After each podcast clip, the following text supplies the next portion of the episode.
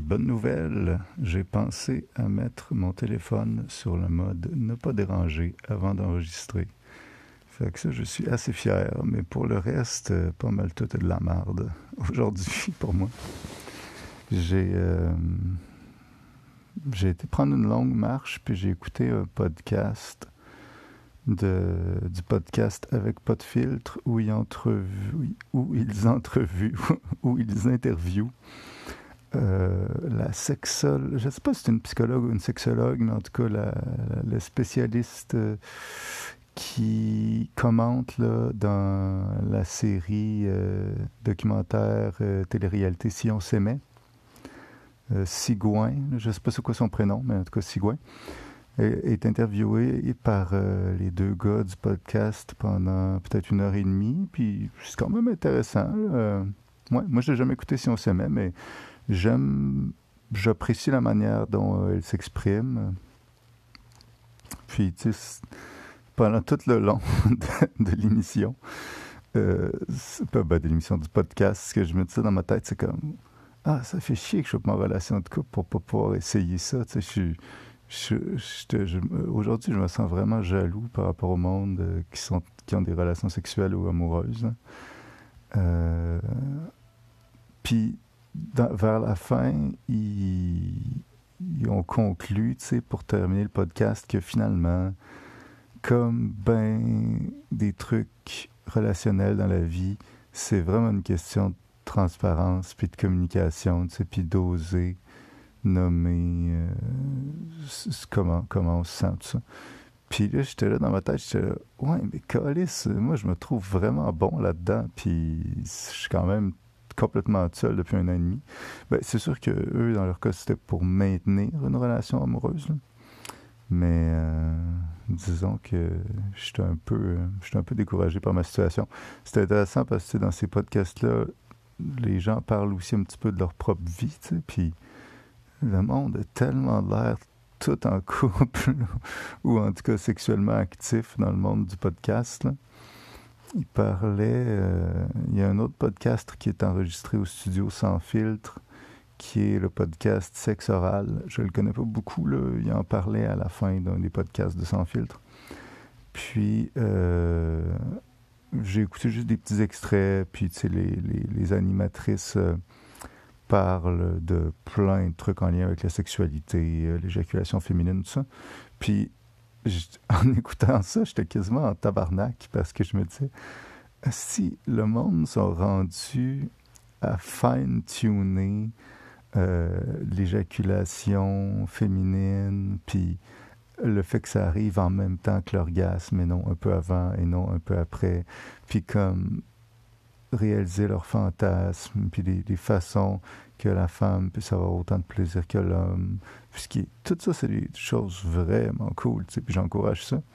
Mais, tu sais, moi, depuis 18 mois, j'ai fait le calcul tantôt, rapidement.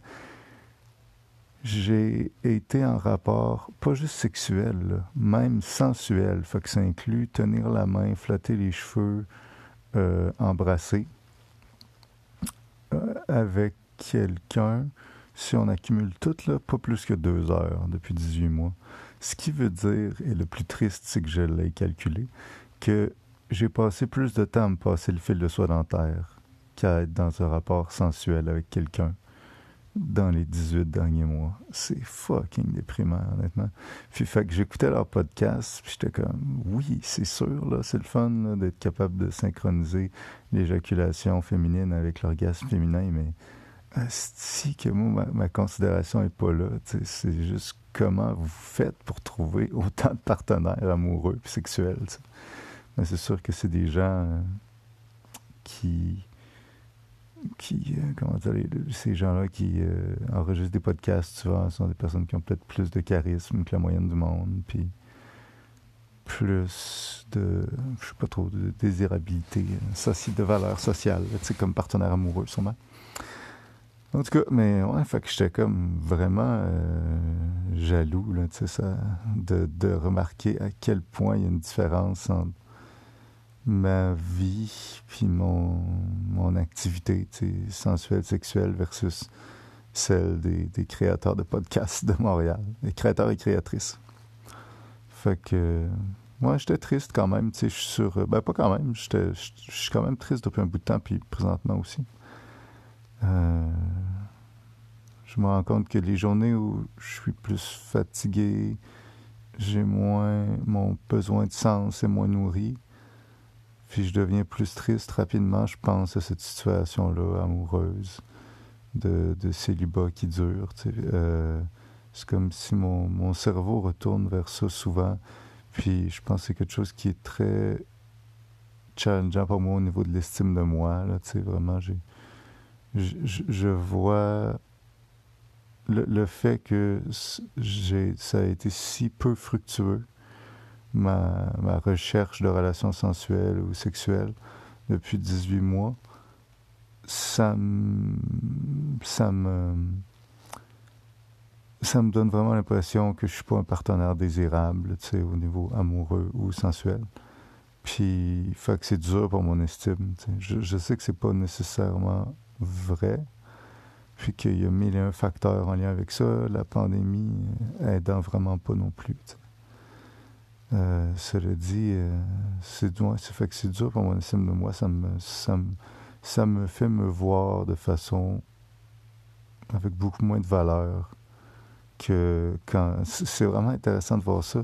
Quand je te rends en relation de couple, c'est comme si ce, ce trou-là de ma valeur personnelle se patch tellement vite et sans effort. C'est incroyable.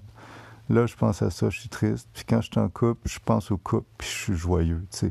Même pas juste en couple, mais comme quand je suis actif sexuellement, c'est quelque chose qui va vraiment modifier la perception que j'ai de ma valeur personnelle à la hausse, notablement. Pour le meilleur et pour le pire. Fait que. Puis je suis sur trois apps de rencontres présentement depuis quelques semaines Tinder, Hinge, Bumble. Je viens d'avoir un match qui a de l'air intéressant sur Bumble, mais souvent, les personnes, la personne ne me réécrit même pas en dedans de 24 heures, puis ça déconnecte. Ou, on s'échange deux, trois mots, puis je me rends compte que la personne veut un enfant, elle veut des enfants. Fait que je ne serais pas la bonne personne. Euh, il y a tellement de facteurs à cette heure, c'est fou, là. Par rapport à une relation du secondaire, mettons, là, de l'école secondaire, c'est, vraiment plus... Euh, plus difficile, je trouve, de trouver, entre autres à cause de la pandémie. Puis aussi parce que le fait que moi, je désire pas d'enfants, déjà, ça me coupe la moitié des personnes de mon âge à peu près, tu sais. Ça fait que le coefficient de difficulté de trouver une relation amoureuse est à peu près doublé. Ce qui est, euh, ce qui est, ce qui est pas cool. Fait que J'espère que ça va mieux de votre côté que moi de mon côté. Je vais prendre du temps pour me reposer.